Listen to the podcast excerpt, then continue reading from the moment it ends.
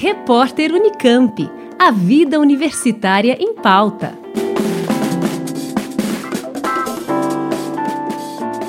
O Inova Jovem, competição de empreendedorismo para estudantes do ensino médio, tem sua final nesta sexta, dia 22, a partir das três da tarde.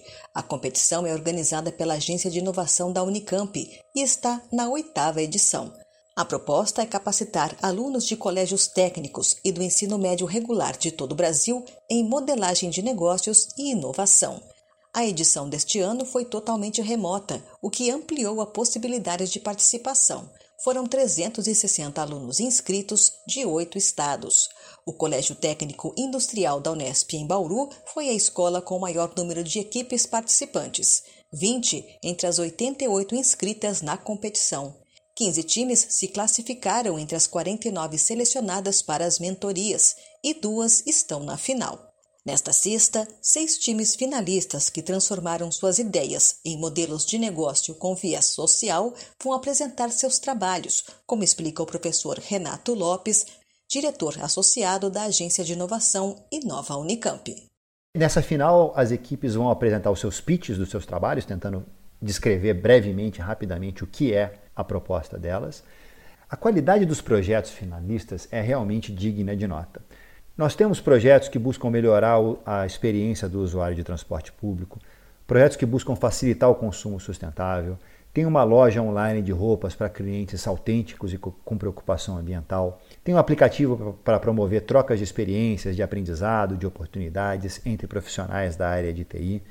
Em particular, da, do Colégio Técnico da Unesp de Bauru, nós temos dois projetos muito interessantes. Um deles chama Oisos e ele busca atacar um problema muito sério que se agravou muito durante a pandemia, que é a questão do, da saúde mental e dos problemas psicológicos.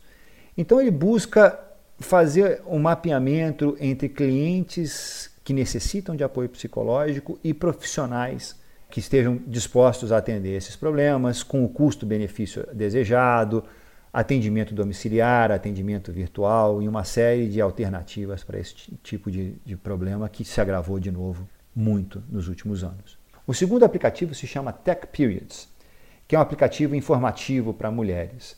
E uma coisa muito interessante desse aplicativo é que ele permitirá a captação de recursos para doação de absorventes íntimos, que é um problema muito sério, problema chamado de pobreza menstrual que atinge cerca de 4 em cada 10 mulheres no país. As equipes finalistas concorrem em duas categorias: avaliação da banca e voto popular. Mais do que uma competição, uma oportunidade. Tem todo um processo de você transformar a sua ideia em um produto viável. Você tem uma série de palestras, uma série de eventos que vão ensinando os jovens a, a formatar suas ideias de uma maneira importante.